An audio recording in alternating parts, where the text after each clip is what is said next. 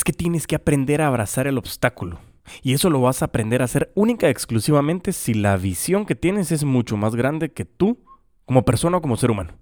Esto es un aprendizaje que nos deja José Carlos Sarmiento, mejor conocido como Charlie Sarmiento, ultramaratonista guatemalteco, quien a nivel mundial ha representado a Guate en más de 16 ultramaratones, llegando y escalando a través de un crecimiento personal con razones muy puntuales que lo llevaron a encontrar la solución en el deporte y que hoy por hoy no solo es un ultramaratonista y un atleta de alto rendimiento que ha puesto el nombre de su país en alto, sino que también es un emprendedor que nos trae muchísimo enfoque.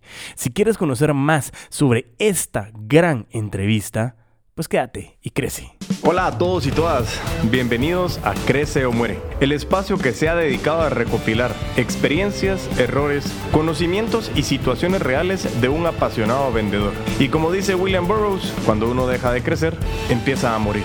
Mi nombre es Diego Enríquez Beltranena y me considero un puto amo de las ventas. Mi queridísimo Charlie Sarmiento, ¿cómo estás? Qué gusto en saludarte. Bienvenido al podcast Crece o Muere. ¿Cómo has estado? Muy bien, muchas gracias ahí, Diego, por la oportunidad y por, y por este tiempo tan importante que es para, para compartir estas experiencias y, por supuesto, participar ahí en tu podcast que está bien chilero. Buena onda vos, me, me encanta eso. Y, y, y, como hacemos con los invitados del podcast, Charlie, me gustaría que te presentaras ante la audiencia de los putos amos y las putas amas de las ventas. ¿Quién, es Charlie Sarmiento? ¿Qué, ¿Qué onda? Porque ahí vemos una marca atrás. ¿Quién sos? Pues mira, Charlie Sarmiento, eh, pues soy, soy, primero que todo, soy un ser humano que me gusta hacer las cosas de forma diferente, disruptiva. Y soy padre de familia, tengo cuatro hijos, eh, soy ultramaratonista de montaña, llevo seis años haciendo esta disciplina deportiva, llevo más de 16 ultramaratones internacionales reconocidas a nivel mundial por su exigencia y por su, digamos, por, por la cantidad de participantes que desean hacerla a nivel profesional. Para que tengas una idea, son, son carreras de 85 kilómetros hasta 240 eh, en montaña. Y, y, bueno, eso es, digamos, la, la esencia de Charlie Sarmiento, es un atleta de resistencia, y también un, un, speaker en, todo en, en, todos estos temas, ¿verdad? De, de, resiliencia, resistencia. Así que Charlie Sarmiento además es emprendedor en el deporte. Tengo varias, varias empresas relacionadas al tema que me ha tocado emprender base cero y en épocas como la del COVID, así que creo que, que podemos ahí sacar buenas sacar anécdotas. Buenos temas. Buenos temas. que Qué, buena onda con el tema de las ultramaratones, porque asumo yo que, que, que, sabes y conoces a David Goggins, lógicamente, uno de sus, de sus libros, pues lógicamente es, este Can't Hurt Me, es excelente. Ahí también, por si alguien quiere leerlo, voy a dejar el link en la descripción para que, para que lo puedan adquirir, porque aunque va, ya nos irás contando un poquito más de lo poquitísimo que sé de ultramaratones, pues fue lo que fui leyendo de, de David y me parece genial. Y qué más espectacular que poder tener a un ultramaratonista Tapín, eh, latinoamericano tan reconocido. Y lo que me encanta es lo que decías, esa asociación de, de, que sos emprendedor, pero sobre todo arrancaste como, como un ser humano. Y eso, eso a mí me encanta y eso lo hemos visto en el tema de las ventas, ventas relacionales humano con humano. Y entonces, eh, pues gracias por presentarte, Charlie. Y, y precisamente lo que mencionaste con el tema de tu especialidad como speaker, nosotros hemos hablado aquí muchas veces en el podcast, en varios episodios frases como las de Grant Cardone, que habla con relación al tema de que la perseverancia es la cualidad de los genios. Y hace un par de días, ayer estaba hablando con, con, con eh, eh, Gian Claudio Chinichi, un italiano que vive en Dominicana, me decía es que la paciencia hace plata. Em, y estas dos, estas dos frases que te digo, ahora quiero que me contes un poco, ya nos adentremos al tema de, qué es esa ultramaratón, qué fases tiene en tu cabeza, cómo funciona, cómo te preparas para un ultramaratón y lo que quiero que la audiencia sepa es que le estoy preguntando a Charlie, no solo porque me parece súper interesante y estamos aprendiendo un tema nuevo, sino porque lo estoy asociando con las ventas, con los negocios, con el ser emprendedor y porque hoy por hoy creo que es una manera espectacular. Antes de arrancar con Charlie hablábamos que el deporte es una manera espectacular de explicar las cosas, así que el escenario estudio, Charlie, contanos qué es eso de prepararte, de dónde nace el tema del ultramaratón, qué fases conlleva a la hora de que estás en ese proceso, porque te aseguro que cuando hablas de 85, 240 kilómetros, tenés distintas fases de tu performance, de tu cabeza, de tu cuerpo, o sea, ¿qué, pasa? ¿Qué, qué? Contame, contame para conocer un poquito más de ese tema y cómo lo vamos a ir haciendo en analogía con los negocios. Buenísimo, no, pues sí, mira, pues primero una ultramaratón, para que todos sepan, es todo aquello mayor a 42 kilómetros. Eh, la forma en cómo yo las preparo, las preparo con, con, con tres meses aproximadamente y y me pongo y me fijo una meta de una competencia en específico y digo, bueno, yo en el año, y lo hago de una forma anual, ¿verdad? Así arranco. Entonces, un año antes o seis meses antes, digo, en el 2021 yo quiero hacer estos eventos deportivos y me planteo tres, cuatro, ¿verdad? Los eventos deportivos que yo considere. Y, y los escojo de, de, tal forma que les pongo una, una connotación mucho más grande que yo mismo a cada una de las metas, a cada una de las carreras, ¿verdad?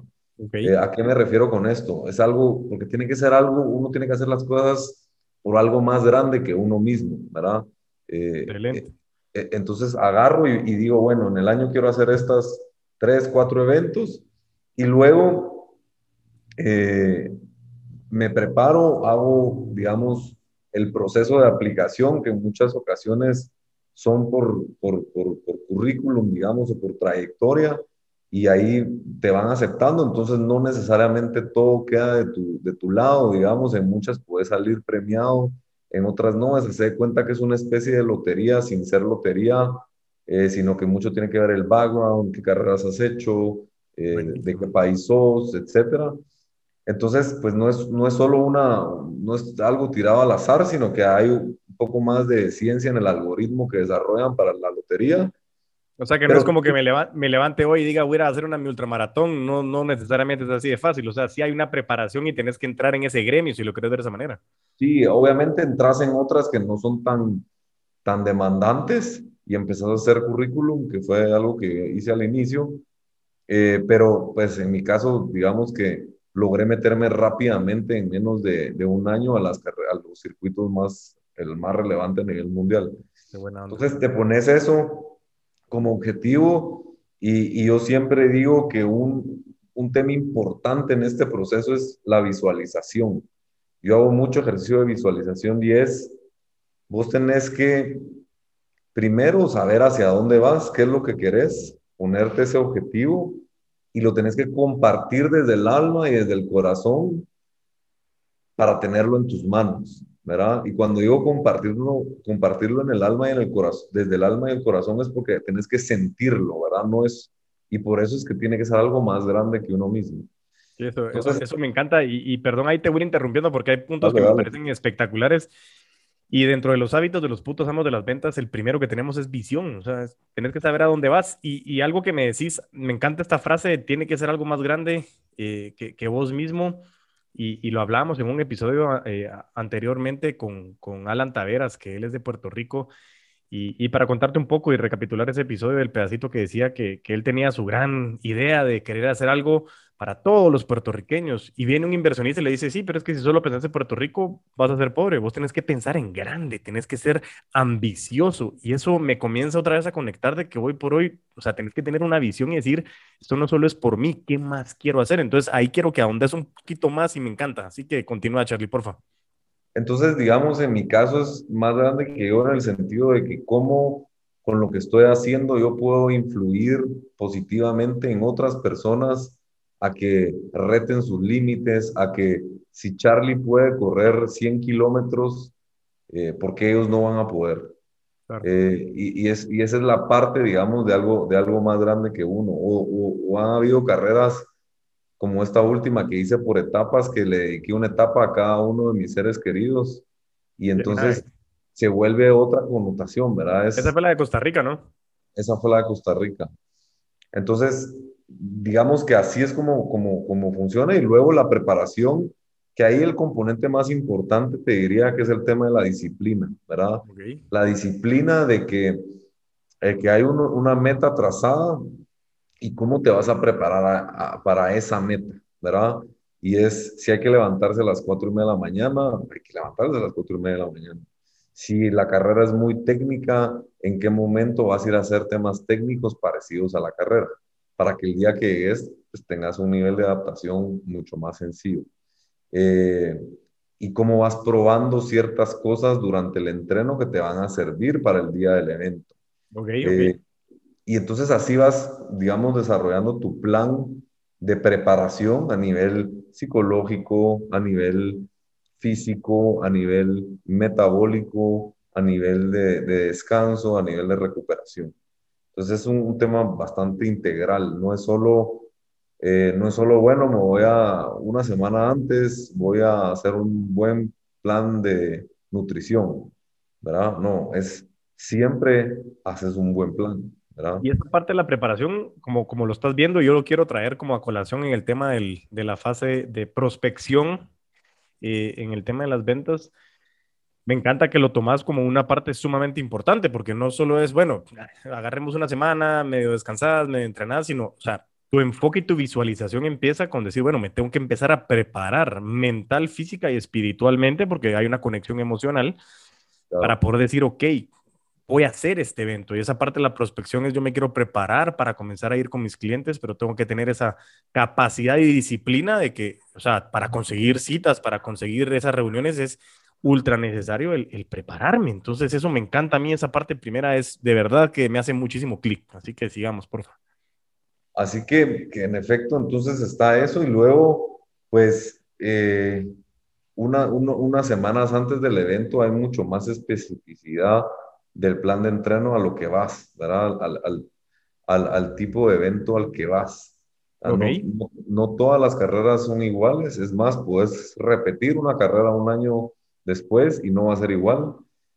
Ahí, y aquí empieza un tema ya del día del evento, digamos. Ya el día del evento es, vos estás ahí, ya entrenaste, haya, haya pasado lo que haya pasado, no puedes pensar si hubiera, qué pasa si hubiera entrenado más, qué pasa si no hubiera hecho. No. O sea, estás ahí, y estás con lo que tenés y con lo que sos. Y muchas veces la mente, yo te diría la mayoría de veces, juega el rol más relevante porque posiblemente pudiste haber tenido algún tema de, de que pudiste haber hecho algo mejor, pero si, si la carrera emocionalmente te conecta y es por algo más grande que vos, lo demás no importa, ¿verdad? Eh, entonces, llega el día del evento y ahí pasan situaciones bien interesantes. Yo de aquí voy a empezar a hacer un poco más de anécdota. De anécdotas. Digamos, hubo una que hice en Mount Fuji, en Japón, allá por el 2018, 2019, em, donde yo iba en el kilómetro 100, iba ejecutando todo bien.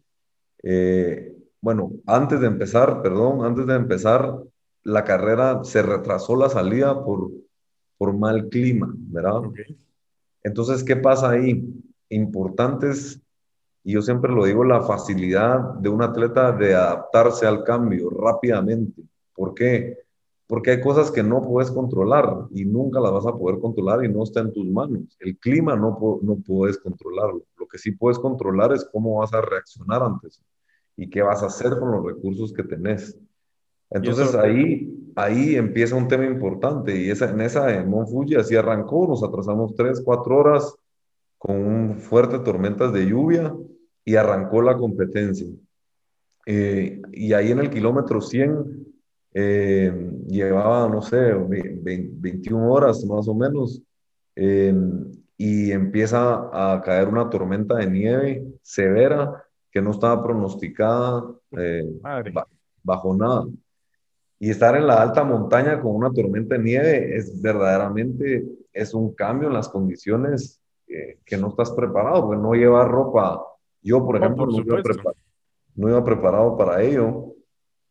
Y literalmente me tocó desnudarme en la montaña con, con, con nieve, ponerme mi manta térmica, ponerme de nuevo mi ropa encima, soplarme el, pecho y seguir corriendo. Así 40 kilómetros hasta que la organización decidió que todos los corredores se quedaran, eh, digamos, eh, eh, a una hora específica, que fue exactamente 27 horas 30 minutos después, que se quedaran en el lugar donde, donde se quedaron, pues, porque en el, en el puesto de emergencia, en el puesto de, en el air station más cercano, ¿verdad? Porque ya era incontrolable la tormenta. ahí la pausaron para todos completamente, pues. La, la pararon para todos yo terminé en el 140, yo me quedé en el 140, éramos el segundo grupo. Hubo un grupo que sí llegó, digamos, al 170, era una carrera de 170. Yo era del segundo grupo, por decirlo así. 27 em, horas, 30 minutos aproximadamente, sin parar, pero ahí, ¿qué me enseñó? Que hay que adaptarse al cambio, que todo pasa por algo, ¿verdad? Y para algo, y que y qué es lo que es, ¿me entendés? Eh, no, seguro. Eh, y, empieza, empieza ese proceso. No, y, ahí, y ahí trayendo a colación, perdón Charlie, me parece interesante, interesante y, y, a mí me cae re mal hablar de la pandemia y de la crisis y es un montón de pendejadas que hoy por hoy ya estamos aquí, ya, ¿qué vamos a hacer? Pues, o sea, ya nos tenemos que adaptar y ya te acostumbraste que la mascarilla hoy por hoy es lo mismo que las llaves, se te olvida regresar, la tenés que tener, pero como decís vos, no teníamos nada que hacer, la pandemia sucedió, la crisis hubo, me tengo que adaptar y algo muy importante en el tema de los negocios y las ventas es que las crisis son nuestro amante. O sea, siempre hay una crisis. O es una crisis de salud, es una crisis económica, pero aquí gana, o, mejor dicho, sobresale quien tiene la capacidad de adaptarse. Entonces, ahí me parece espectacular ese, esa analogía que mencionabas de decir, bueno, ¿qué hacemos? O sea, mentalmente te venís para abajo o tenés que seguir, ¿qué haces? Sí, entonces cabal, cabal es eso, ¿verdad? Y digamos, un tema importante ahí lo que estás diciendo con el tema este de, de, lo que estamos viviendo es, es, eso, ¿verdad? Yo, yo he aprendido en estas ultras a, a, que el obstáculo hay que abrazarlo, no hay que tenerle miedo, ¿verdad? Es cómo abrazas el obstáculo, cómo lo haces parte tuya, porque es... Qué buena frase. Porque, porque el obstáculo se abraza, ¿verdad? El obstáculo, eh, vos lo, lo, lo, abrazás y lo haces parte de y vas, y vas con eso, pues, porque eso es lo que hay, ¿verdad? Eh, entonces, eso me, ha tocado vivir. Entonces, luego de, estas ultras, ya el día del evento, ya durante la, carrera, pues sí, como vos decís, eh, y, tal vez voy a poner otra, otra ejemplo, digamos, mis, primeras, mis primeros 170 kilómetros, yo tuve una lesión en el kilómetro 90 eh, y aún así la terminé. Iba, llevaba tan buen tiempo que todavía la logré terminar en 26 horas. O sea, yo, yo estaba para 22. Y, y, que a veces aquí hay varias lecciones, digamos, que vos puedes planificar una meta y un objetivo, decir, yo quiero hacer 22 horas en, en mis primeros 175 kilómetros, pero te, te, pasa algo y, esa, mm, y no lograste las 22, sino que lograste 26. Claro. Pero ¿cómo manejas eso? Eh, eh, como las ventas, ¿verdad? Querías vender 26 millones, vendiste 22 pero entonces, ¿cómo manejas eso emocionalmente? Al final, pues sí, llegaste, terminaste, eh, lograste las 26 horas, eh, pero no, tu objetivo. Eh, entonces es parte también del aprendizaje decir, bueno, ¿en qué fallé? Tener esa humildad, ¿en qué fallé? ¿Por qué me pudo haber pasado esto? ¿Cómo corrijo para la próxima? Una pregunta, Charlie. Para esos momentos, esos momentos de, de frustración, o sea, como, como vendedores, como, como empresarios, estamos enfrente de un montón de situaciones de, de personas que nos dicen no, de negocios que se caen, de falta de preparación, de errores. Eh, ¿Tienes algún tip que nos pueda ayudar a prepararte a esa resiliencia, a, a, a, prepararte a esa situación en donde te encontrás y decís, o metí las patas, no lo logré, me siento lo más bagre de este mundo porque la cabeza se puede convertir en tu peor enemigo pero ¿qué haces en ese preciso momento? Porque puede ser muy difícil salir de ese agujero o, qué puedes hacer para prepararnos ante esas situaciones. Mira, yo, yo lo que hago es, porque durante todas estas carreras uno siempre dice, ¿y qué estoy haciendo aquí? Ah, por, por, porque estoy, unos dicen sufriendo, yo no, yo digo disfrutando esto. Eh, ¿Y qué hago acá? Y, yo, y, la, y la respuesta te diría es, es, es bastante simple. Es hay que recordarse la razón por la cual empezaste. ¿Por qué lo haces? Y por eso no puede ser algo, tiene que ser algo sobrenatural, más grande que vos, porque si, si lo estás haciendo por dinero, si lo estás haciendo por, por, por quedar bien con alguien o por hacer lo que todos hacen, es bien fácil abandonar, ¿me entendés? Pero cuando vos verdaderamente lo sentís desde el fondo de tu ser y de tu alma, vas a seguir. Y, por eso es tan importante lo que hablabas de visualizarlo, de que sea más grande que vos, de que tenga esa conexión emocional, porque en esos momentos, o sea, que ahí comienzas, comienzas a atar esa parte de la visualización para poderte eh, superar, porque obstáculos van a haber. Como decías, abrazar ese obstáculo y decir, bueno, es parte de esta, de esta visión más grande de la que yo tengo. Así es, entonces yo, yo te digo, es eso, ¿verdad? Es, es la, la razón por la cual empezaste y por qué lo haces, ¿verdad? En mi caso, para que tengas vos, vos, vos creo que conoces algo de mi historia personal, pero, pero digamos, yo, yo perdí a mi viejo cuando tenía 14 años y, y, yo nunca lo superé, sino hasta hace unos años que toqué fondo y esa fue la razón por la cual yo empecé a correr. ¿verdad? Yo, yo literalmente estuve en el black hole y, y, y, entonces empecé a correr por eso, ¿verdad? Por, porque me conectaba espiritualmente con mi ser, eh, la naturaleza y la montaña, y yo eh, hace cuenta que yo nací para estar ahí metido en la montaña, pues, y me, y me hace sacar lo mejor de mí. Eh, y entonces esa es la razón. Entonces, abandonar para mí es difícil. No te, no te voy a decir que nunca lo he hecho. Es más, he abandonado en la carrera más esperada de mi vida, la carrera más emblemática del Ultra Trail a nivel mundial, que fue en Ultra Trail Mont Blanc, en, en Chamonix, en Francia, que atravesamos tres países. Eh, tuve otra lesión en el flexor de la rodilla en el kilómetro 100 corrí así 30 kilómetros más, pues corrí, caminé hasta que llegué, definitivamente no podía ni caminar. Eh, y, ahí es donde entra el tema también de, de, donde tenés que dejar también un poco el ego al lado y, también ser, ser sensato en ciertos momentos, porque yo decía, bueno, a ver, ¿cuál es la razón eh, por la cual lo hago? Me recordé, pero también me recordé de que yo no quiero que esa razón se muera por ego, porque si hubiera seguido, posiblemente hubiera tenido que dejar de correr uno o dos años, ¿verdad? Eh, y te lesionas más. Entonces, hay momentos en los que también uno tiene que tomar la decisión y decir, no, definitivamente en esta ocasión eh, tengo que sobreponer el querer seguir corriendo en el largo plazo vis a vis terminar esta ultra porque aunque sea gateando, ¿verdad? Entonces, eh, sí hay momentos en los que pasa, pero son momentos de verdad de fuerza mayor, por decirlo así, en negocios. No, y eso, eso, em, eso que decías, eh, Charlie, me, me, me, gusta muchísimo porque a mí hay otro libro de Execution Factor que, de Kim Pearl que habla del factor de ejecución. Eh, y él, e, ella también habla de la resiliencia y lo que vos decís es importantísimo porque regresamos al tema de que la visualización de lo que vos estás haciendo, que sea algo más grande de lo que sos vos como persona, que la resiliencia al final te ayuda a superar obstáculos y abrazar esos obstáculos, pero que el ego no sea el que te diga es que esta carrera era el único sentido por el cual lo estabas haciendo. Era la carrera más importante de tu vida, la más esperada, si lo quisieras ver de esa manera.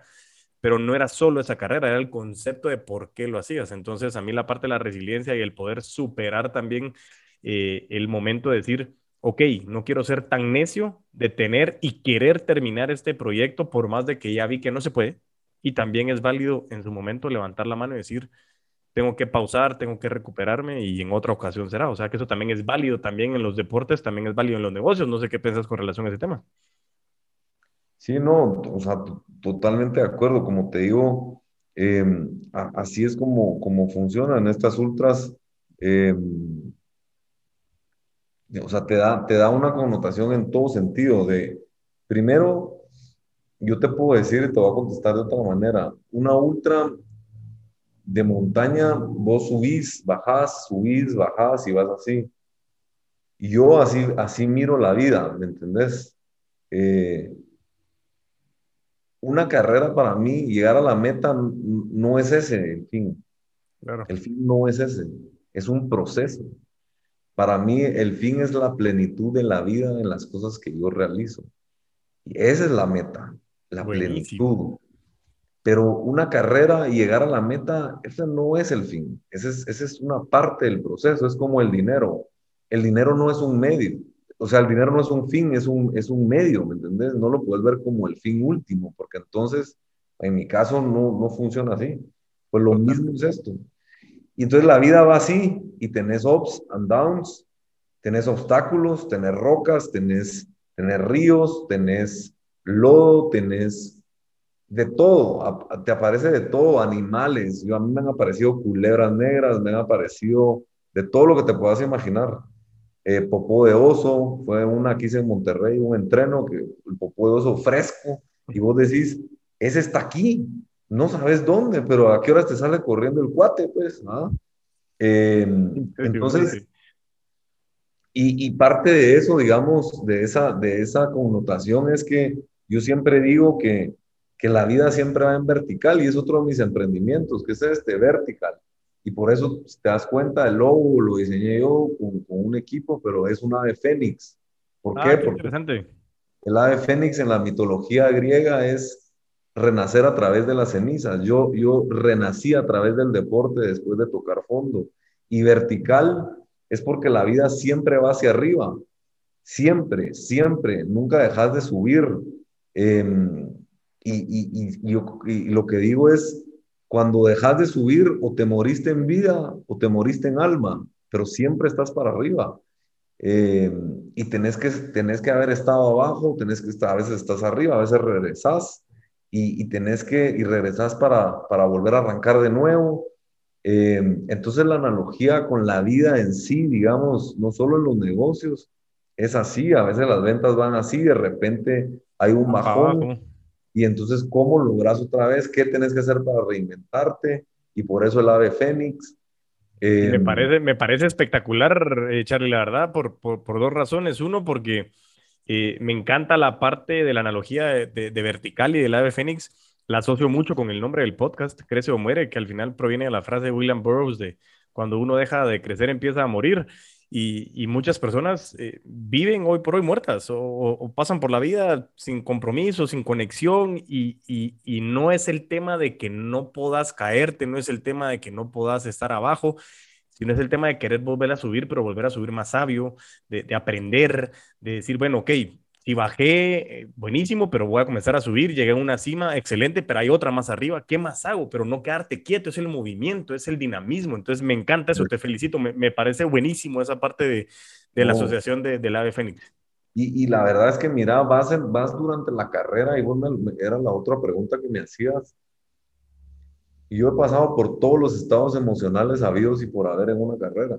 O sea, desde una alta excitación hasta, hasta tristeza, ¿me entiendes? Hasta llorado en carreras. Y es, y es que es fascinante poder entender eso, pues, ¿verdad? Cómo, cómo va reaccionando, cómo, cómo el dolor, porque obviamente dolor físico te empieza, después imagínate de 24 horas de estarle dando al cuerpo sin parar, empieza a, tener un efecto. No, seguro. se te empiezan a cerrar los ojos, pero ahí vas. Eh, y aquí es donde la mente y, lo que está dentro de vos le gana al tema físico, ¿verdad? Eh, y entonces ahí es donde sale una fuerza que yo le digo que es una fuerza mística, una fuerza espiritual, como lo querrás llamar, que supera, o sobrenatural, que supera cualquier cosa, ¿verdad? Que, que decís, wow, o sea, ¿cómo, cómo, cómo lo hice? ¿Verdad? ¿Cómo, cómo, cómo salí avante de esa situación? Em, y sí, eh, yo he estado en, momentos en los que digo, ¿qué, qué, hago, ¿qué, hago, aquí? Pues, o sea, llevo 18 horas, 125 kilómetros y, y me quedan tantos. Es que parece, parece irreal lo que decimos, pero en serio sí, que, que, que, que me, me, agrada y me sorprende el poder hablar con vos porque me, me realmente me parece espectacular el, el, lo que estás mencionando, decir, o sea, todo lo que vivís en una sola carrera durante un montón de horas de esfuerzo continuo, que si realmente no estás conectado con esa visión más grande que vos, no, o sea, es imposible que lo hagas, porque puede ser que hagas una, pero que vos querrás hacer 16, los entrenamientos, o sea, me, me, impresiona, de verdad, admirable lo que has hecho, Charlie. No, hombre, buena nota. Pues sí, la verdad es que como te digo, es eso.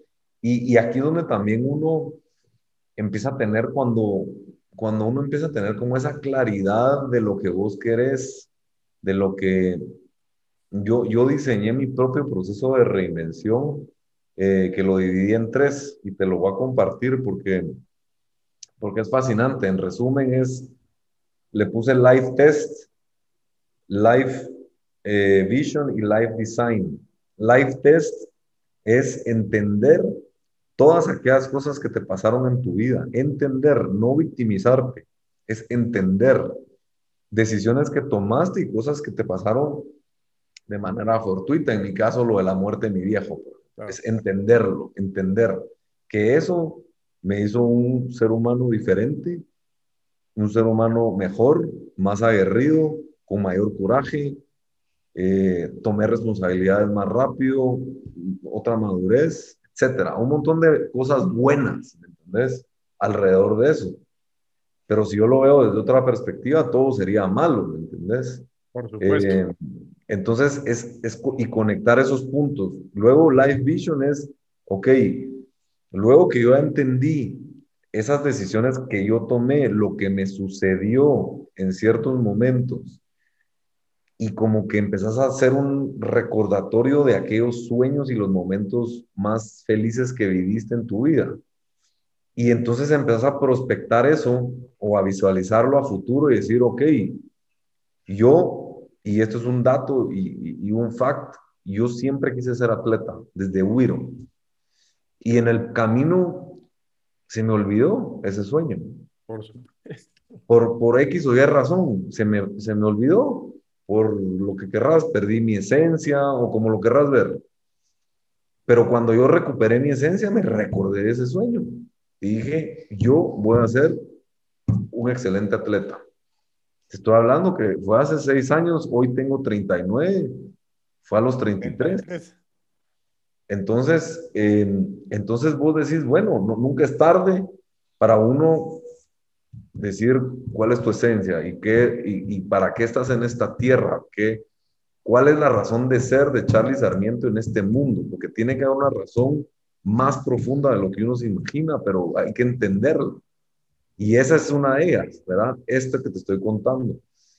Y, y luego visualizar, ¿verdad? Entonces decir, va, yo quiero ser atleta, ah, qué bonito, pero entonces, ¿qué, qué, qué voy a hacer? ¿Verdad? ¿En qué? ¿En qué disciplina? ¿Por qué? Y entonces empieza todo el universo, yo ahí sí creo en eso, el universo empieza a girar porque estás ya en tu, en tu centro, ¿me entendés? En tu, con tu esencia ya recuperada y entonces empieza a funcionar todo. Sí, es la, eh, ley de la atracción, la ley de la congruencia, o sea, se comienzan a alinear todas esas cosas, totalmente de acuerdo. Entonces empiezan a suceder esos temas y de repente vos ves que, en mi caso, me, me puse a buscar Endurance Challenge y me salió un circuito que era el más reconocido de Estados Unidos, yo ni sabía y me inscribí a la primera carrera, 85 kilómetros sin haber corrido ni siquiera 10. No te puedo creer. Sí, entonces, eh, y, y, entonces vas, te preparas, la haces, te va bien y entonces decís, ah, aquí hay una respuesta, aquí hay un, un punto, entonces sigamos, sigamos ese trayecto. Interesante cómo arrancó todo. Y ahí empieza, ¿me entendés? Y empieza así, y entonces luego, obvio, te empiezas a meter y empezás a ponerte metas y objetivos, y, y luego ya me puse de metas estar en el top 5 del Ultra Trail World Tour, de, de, que es un campeonato mundial, principalmente en Europa. Fui top 5 Latinoamérica.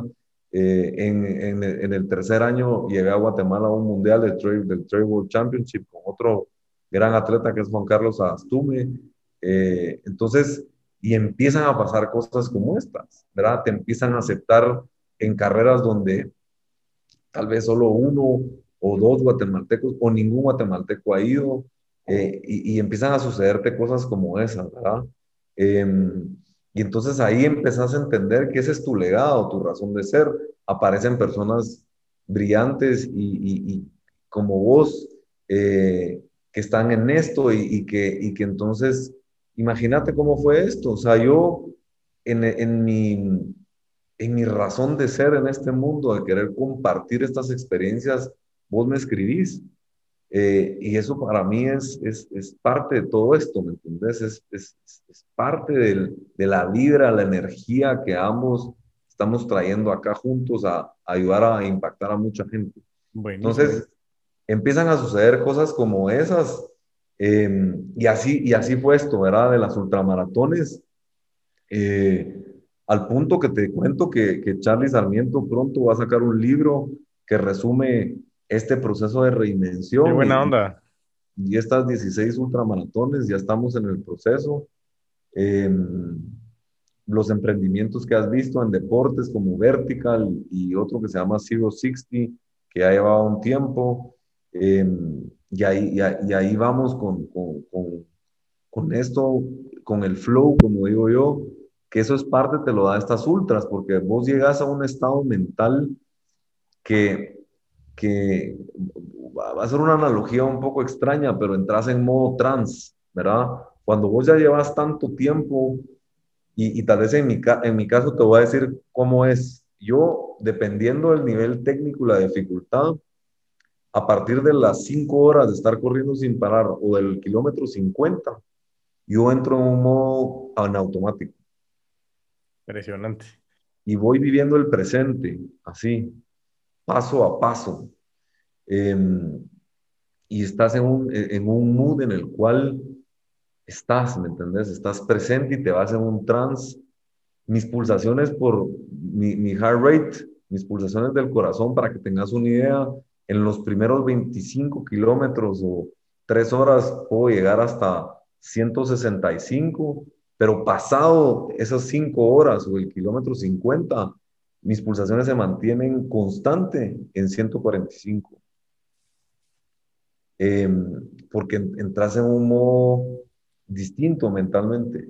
No, y eso, y eso, y eso me, me, me parece, o sea, ahorita que estás hablando, me comienzan a venir a la cabeza un montón de, de cosas que vas leyendo y que, que vas eh, recibiendo información como el poder de la hora del libro de Eckhart Tolle o, comenzar a hablar de frases de, Steve Jobs como connecting the dots, como lo que estabas diciendo, pues estamos hoy por hoy sentados aquí uno frente al otro, frente a esta pantalla, que es una de las nuevas normalidades.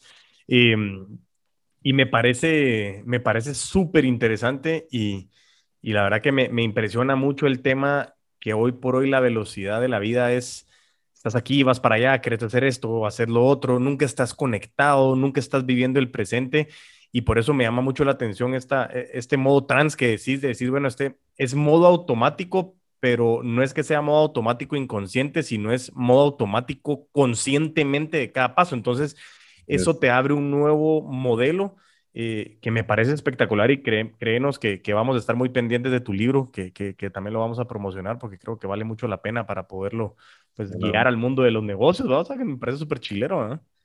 Sí, ahí estamos, mira, estamos en eso, eh, ya llevo un buen rato, pero, pero ahí vamos, paso a paso, y, y bueno, y, y, tal vez, tal vez contarte un poco que, que, me, que me gusta esta, esta última enseñanza en Costa Rica, porque es, fue mi primer carrera por etapas, 240 kilómetros, más, más de 10 mil metros de desnivel positivo, seis días eh, pernoctando en, en, en, casas de campaña, pero lo, lo fascinante de esto es que, mira, cuando yo le puse un significado a cada etapa, todo, hizo, todo tuvo más sentido, número uno.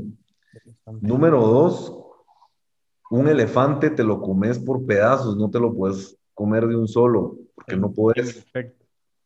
Entonces, vos no puedes arrancar en una carrera así a full mecate o a full mosh o con todo pulmón en la primera etapa, porque te quemas. Empezamos con, con niveles de, de casi el 100% de, de, de, nivel de humedad eh, y un calor sofocante. Entonces, eh, vos tenés que ir, esto es una carrera muy estratégica y mental, donde vos tenés que hacer tu estrategia antes y ejecutarla e ir adaptándote según las condiciones. Entonces, a mí me, me encantó porque yo lo estoy viviendo en mi negocio y es, imagínate, yo abrí Vertical en septiembre del año pasado a pura, en pura etapa. Pura pandemia. Eh, eh, y, y, lo cual ha sido difícil, no, no te voy a mentir. O sea, el cash flow aún no llega, pero pero, pero hay, que, hay que ser creativo y hay que tener paciencia de que eso va a llegar, porque, porque yo estoy convencido que el modelo y el concepto es disruptivo, no existe en Guatemala, la gente se debe educar al respecto, o nosotros debemos ayudar a educar al respecto. Em, y así fue esta carrera por etapas, en donde vas gradualmente diciendo, bueno, por ponerte un ejemplo, en la primera etapa yo corrí con, unos, con un tipo de zapatos y con un tipo de vestimenta previamente definido y con un tipo de, de hidratación. O sea, me refiero, usé una hidratación en cintura, no en mochila. ¿Por qué? Porque estratégicamente yo sabía que mi cuerpo en ese momento quería mucho más oxigenación porque era la primera etapa. Entonces no lo iba a sofocar de ropa o de cosas porque no, no tenía sentido, por ponerte un ejemplo. Impresionante que eh, esos detalles tenés que ir viendo, Ajá, entonces el tipo de gorra que usé fue estratégico. Usé una gorra que me llegaba hasta acá, porque yo no me quería asolear mucho. Usé mangas, usé una t-shirt sin mangas, pero usé mangas blancas para que, que los rayos del sol no me, no, no me penetraran, sino que rebotaran. Entonces son ese tipo de detalles que hay que ir tomando esas decisiones. Y tomé la carrera le metí, pero no le metí lo que podía meterle. Porque el otro día había que levantarse a las tres y media de la mañana a preparar todo y empezar a correr y meter 45 kilómetros. Entonces es la siguiente etapa, una etapa bien diferente, con más desnivel, con más técnica. Cambió el asunto, mochila, con trekking poles, ahí sí llevé trekking poles. Eh, la primera etapa no, el calzado lo cambié, eh, la tercera etapa, esa es la mitad, la etapa reina, 55 kilómetros, 51 o 50, no me acuerdo cuánto era, 52, 55. Eh, totalmente diferente, muchos ríos, mucha piedra. Eh, esa etapa me la disfruté muchísimo. me metí a nadar. Yo ahí te digo que de haber perdido, entre comillas, una hora en total en esa etapa, pero no tuve golpe calor.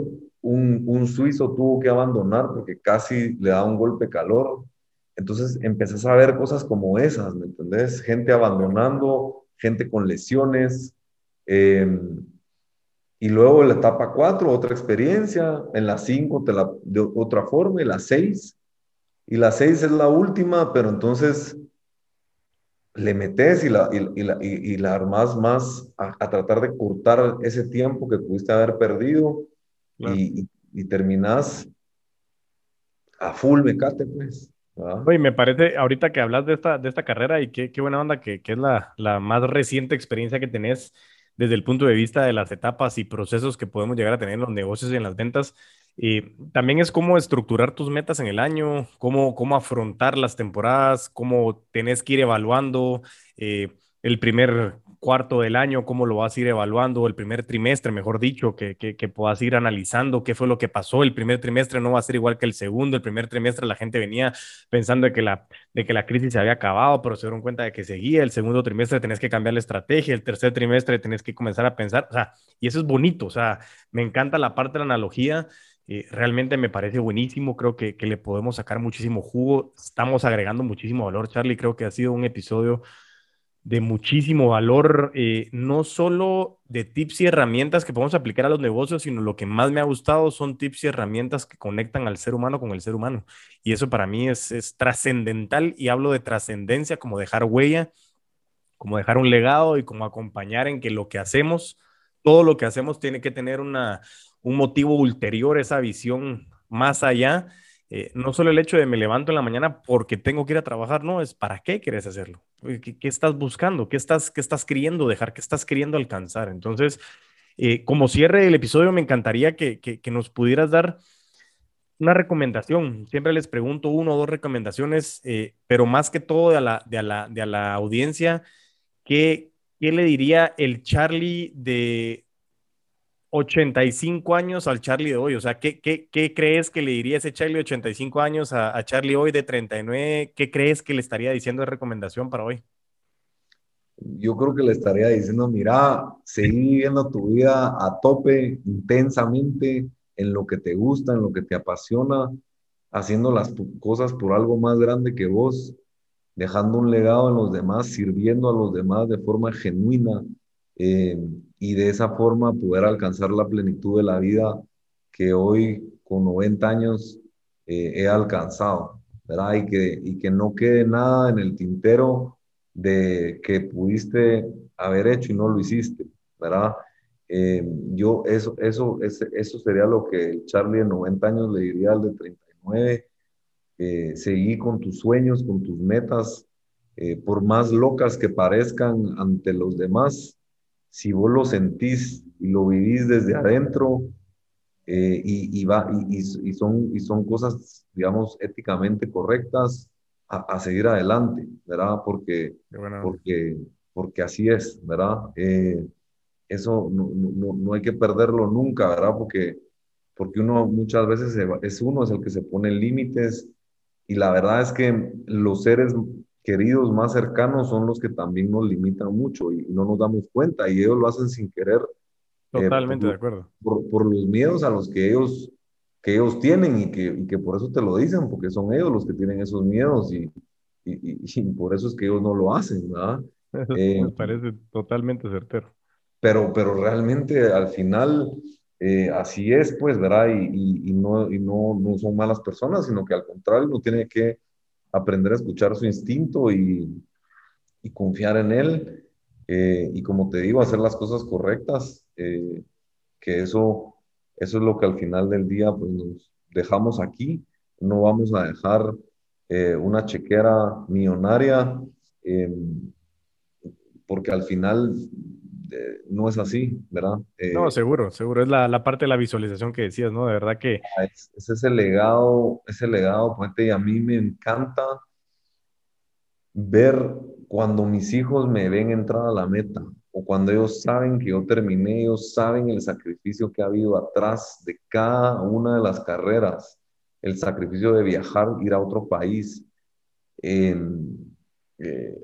la alimentación, cómo la ven, el, tema del sueño, o sea, ese legado que, que, para mí es liderar con el ejemplo, es lo que verdaderamente uno, uno deja aquí en la tierra, pues a tus hijos, a tu familia, a, tus seres queridos y a, los demás. Buenísimo, la verdad, Charlie, no te imaginas, no, no tengo una manera de cómo explicarte que un verdadero puto amo del deporte, un puto amo de las emociones, realmente me parece excelente. Eh, pues desde hace cuántos años nos conocemos y poder escucharte de esta manera tan conectado, de verdad admirable, te felicito, seguí echando punta porque creemos que, que a través de esas locuras que muchas gentes, o muchas personas, mejor dicho, no logran identificar, estás inspirando, o sea que seguí echando punta, seguí continuando siendo ese puto amo del deporte, puto amo de las ideas locas, porque así somos y la verdad es que hay dos tipos de personas, los que ven que el mundo camine y los que nosotros hacemos que camine. Así que eh, te dejo ahorita nada más para que si alguien te quisiera buscar, si alguien quiere conocer más de Vertical, si alguien quiere conocer más de, Zero 60 o, de tus negocios o, de vos como persona, ¿dónde te pueden encontrar? Bueno, me pueden encontrar en, en Instagram, en Charlie Sarmiento 14. También pueden seguir a Vertical Sports eh, en, Instagram, Zero 60 Athletic. Eh, y a mí, pues también me pueden seguir también bastante cerca en LinkedIn en, como, José Carlos Sarmiento o Charlie Sarmiento. Así que pues hay, hay varias redes, pero, pero aquí, aquí estoy para, para lo que yo pueda servirles. Y, la verdad es que Diego, te felicito. Me encanta verte haciendo lo que te gusta, lo que te apasiona. Tenés un talentazo. Eh, no dejes de ser un puto amo de las ventas. Eh, y que vivan los putos. Eso es, me encanta, buenísima onda, Charlie. Ahí vamos a poner el link de todas las redes y de verdad qué buena onda, buen episodio. Te agradezco muchísimo y estaremos en comunicación y sobre todo ahí nos contás cuando salga tu libro, que de verdad que lo estaremos esperando con muchas ansias. Buena onda y buenas vibras para todos y para vos en especial, tu familia, los quiero mucho y a darle con todo y a seguir echando punta. Buena onda, Charlie, un abrazote, muchas gracias por tu tiempo. Igual, igual, un abrazo. Charlie, Charlie, Charlie, Charlie.